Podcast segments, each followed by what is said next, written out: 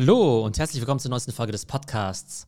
Heute gibt es eine News Edition zu den spannendsten Finanzierungsrunden der letzten Tage und da ist im Augenblick einiges los. Gestern haben wir ja über den Investment-Hype berichtet im ganzen Supermarkt-Delivery-Bereich. Also wir haben ja über Gorillas gesprochen, über das amerikanische Vorbild GoPuff, das ja schon mittlerweile mit 9 Milliarden bewertet ist. Und spannenderweise gibt es ja auch die türkische Firma Getir, die ja auch schon seit einigen Jahren am Start ist und die mittlerweile auch schon mit 2,6 Milliarden eben bewertet ist.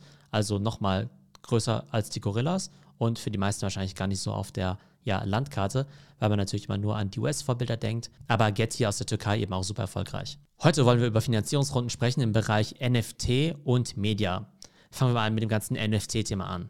Ich habe ja die letzten Wochen ziemlich oft über NFTs berichtet und wie ihr wisst, ist der Bereich ja gerade super heiß und dementsprechend stark gefundet sind eben auch die Startups dort. Eines davon ist eben die Firma Dapper Labs und ist eben die Firma, die damals hinter CryptoKitties steckte und jetzt eben aktuell hinter NBA Top Shots. NBA Top Shots zur Erinnerung ist ja eben die Plattform, die offiziell mit der NBA zusammenarbeitet, der amerikanischen Basketballliga. Und dort kann man eben Basketball-Moments, also kurze Videoclips kaufen und für ziemlich viel Geld dann eben auch wieder verkaufen. Ich habe selbst auch schon ein paar Moments gekauft und die teuersten Moments, zum Beispiel von Zion Williamson oder LeBron James, gehen da ja für 100 bis 200.000 Dollar eben weg. Und das Verrückte ist eben wirklich, dass wenn dort eben neue Packs eben gedroppt werden, dass dann zum Teil 200.000 Leute in der Warteschlange sind. Da war ich ja zum Teil eben auch schon in der Warteschlange, habe da stundenlang auf mein ja, NBA-Paket eben gewartet, wo dann eben diese Moments eben drin sind. Und diese Plattform NBA Top Shots hat ja wirklich in den letzten Wochen eben wirklich hunderte von Millionen von Dollar eben umgesetzt. Einmal durch die Drops, aber dann eben auch durch das Wiederverkaufen auf der Plattform.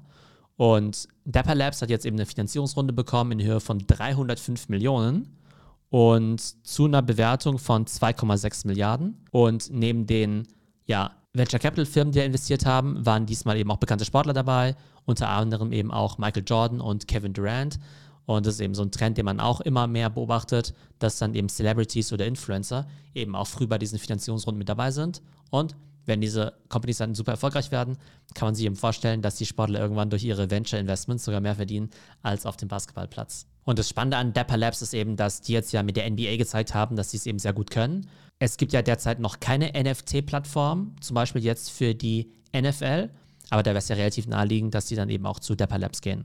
Also auf jeden Fall noch Riesenpotenzial für die Firma. Von daher kein Wunder, dass sie so hoch bewertet sind. Aber auch aus Europa gab es ja eben coole NFT-News. Und zwar hat vor ein paar Wochen ja die Firma SoRare aus Paris eben auch 40 Millionen geraced.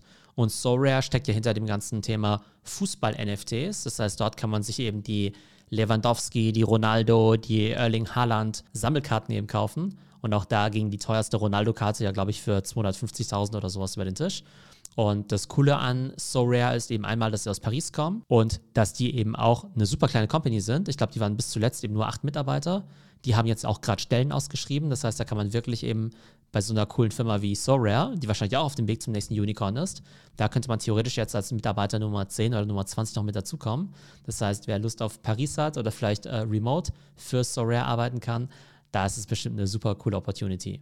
Aber wir sehen eben Dapper Labs in den USA mit einer Milliardenbewertung und Sorare aus Paris eben auch mit einer super Finanzierungsrunde über 40 Millionen. Ganz aktuell heute eine weitere Finanzierungsrunde im NFT-Space ist eben der Marketplace SuperRare. Und SuperRare ist eben eine kuratierte Plattform, ähnlich auch wie Nifty Gateway, wo ich ja auch meine NFTs kaufe. Und Kuratierung bedeutet eben, dass die Marketplaces eben ganz genau aussuchen, welche Künstler dort eben auch vorgestellt werden, von welchen Künstlern es eben auch dort Jobs gibt und wer da gehandelt werden kann. Im Gegensatz zu anderen Plattformen, wie zum Beispiel Rarible, wo jeder eben sozusagen sein NFT online stellen kann und wo es jetzt eben keine große Auswahl von irgendeinem Kurator gibt. Und das Coole sozusagen an diesen offenen Marktplätzen ist eben, dass da eben jeder drauf kann. Aber dementsprechend ist es natürlich auch für die Käufer ein bisschen schwierig, da zu verstehen, wer da die guten Künstler sind. Und auf den kuratierten Plattformen wie SuperRare oder auch Nifty Gateway ist es eben deutlich einfacher. Und SuperRare hat jetzt eben auch eine Finanzierungsrunde in Höhe von 9 Millionen Dollar bekommen. Und dann gab es eben noch eine weitere Finanzierungsrunde im NFT-Bereich und zwar diesmal für die Plattform OpenSea. Wir haben ja gerade eben über SuperRare gesprochen und über Nifty Gateway gesprochen. Und das sind ja eben Plattformen, die relativ geschlossen sind, die eben selbst auswählen, was dort eben veröffentlicht wird. Und OpenSea ist eben so eine Art Aggregator. Das heißt, bei OpenSea kann man eben NFTs von verschiedenen Plattformen dann sozusagen kaufen. Das heißt, auf OpenSea kannst du einerseits eben Werke kaufen, wahrscheinlich eben von Nifty Gateway, auch von Super Rare, aber dann eben auch von der Fußballplattform SoRare, die wir vorhin ja auch erwähnt haben. Also ihr merkt schon, die sind nicht besonders kreativ mit den Namen, ne? Super Rare, So Rare, Rareable. Ja, ja, wir haben verstanden, das ist irgendwie ganz selten. Aber das Spannende ist eben bei OpenSea, ist, dass die eben so eine Art Aggregator sind, wo man eben wirklich viele, viele verschiedene NFTs finden kann. Hat einerseits den Vorteil, dass es natürlich viel Angebot gibt. Auf der anderen Seite eben den Nachteil, dass da eben ganz viele NFTs sind, die erstmal nicht viel miteinander zu tun haben. Denn irgendwie letztendlich hat ja irgendwie Kunst mit den Fußballkarten, also den Collectibles, nicht so wahnsinnig viel zu tun. Aber OpenSea könnte dann eben sozusagen die Plattform sein, die all diese verschiedenen NFTs auch zusammenführt. Also um es nochmal kurz zusammenzufassen, vier spannende Investments im NFT-Bereich. Einmal eben Dapper Labs, die Plattform hinter NBA Top Shot, jetzt mit einer 2,6 Milliarden Bewertung. So Rare, die Fußball-NFT-Plattform aus Paris mit einer 40 Millionen Finanzierungsrunde. Dann eben Super Rare mit einer 9 Millionen Runde und OpenSea mit einer 23 Millionen Runde. Kommen wir zur nächsten Finanzierungsrunde, diesmal im Media-Bereich. Und zwar geht es da um die Firma Substack. Und Substack ist ja eine Plattform, auf der man eben bloggen und Newsletter veröffentlichen kann. Ich habe selbst schon ein bisschen damit rum experimentiert und das Coole ist eben, dass du da eben relativ leicht einen bezahlten Newsletter einrichten kannst. Das heißt, ich könnte jetzt sagen, hey, ich mache da jetzt irgendwie einen Newsletter und der kostet jetzt irgendwie 10 Dollar im Monat und die Plattform, die bekommt dann eben 10% der Einnahmen, aber hat eben den Vorteil, dass der Blogger sich eben überhaupt nicht mit Technik auskennen muss, weil die Plattform eigentlich die komplette ja, Verwaltung und auch das ganze Thema Payment dann eben auch übernimmt. Ich habe, wie gesagt, auch damit rumgespielt, habe mich jetzt aber eher dafür entschieden, meinen Blog eben auf meiner eigenen Plattform zu haben, www.trends.fm, www.trends.fm. Was war da mein Gedanke? Also einerseits ist Substack schon irgendwie super komfortabel, auf der anderen Seite möchte man natürlich lieber Kontrolle über seinen eigenen Content haben und eben auch aus SEO-Gründen das auf seiner eigenen Plattform haben. Aber wenn es jetzt darum ginge, jetzt eben nur Blogging zu machen, kann ich super gut nachvollziehen, warum Substack eben sehr interessant ist. Und es gibt ja auch einige Autoren, die auf Substack sehr erfolgreich sind, die zum Beispiel vorher schon bekannte Blogger waren oder vorher bekannte Journalisten, eben von großen Publikationen, die jetzt gesagt haben, hey, ich gehe jetzt irgendwie solo. Und für die ist eben Substack eine super Plattform, um eben ohne großen Tech-Aufwand da eben wirklich sozusagen auch in die Creator Economy einzusteigen. Dementsprechend ist Substack auch eine super wichtige Plattform für die Creator Economy und wird eben auch finanziert jetzt von Andreessen Horowitz, die ja ganz stark in diesen Bereich einsteigen. Und genau, die haben jetzt eben 65 Millionen geraced, zu einer Bewertung von 650 Millionen, also schon ziemlich ordentlich. Was haben die mit dem Geld vor? Klar, die wollen natürlich irgendwie weiter wachsen, die wollen weiter ins Produkt investieren, die wollen damit aber auch Creator fördern. Die haben jetzt ein Programm, das nennt sich Substack Pro.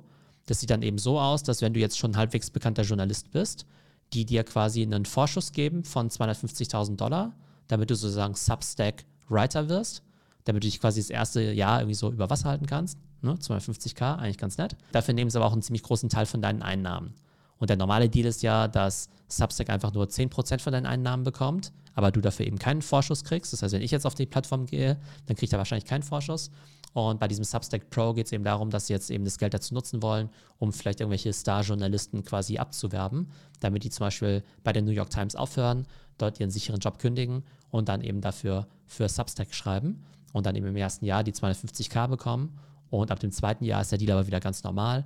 Und zwar kriegen da die ja, Blogger dann eben ihre 90 Prozent und Substack kriegt eben die 10 Prozent. Und das Spannende ist eben, dass Andreessen Horowitz, eigentlich so wirklich eine der aktivsten Venture Capital Firmen in der letzten Jahre, dass die eben nicht nur bei Substack eben stark drin stecken, sondern eben auch bei Clubhouse.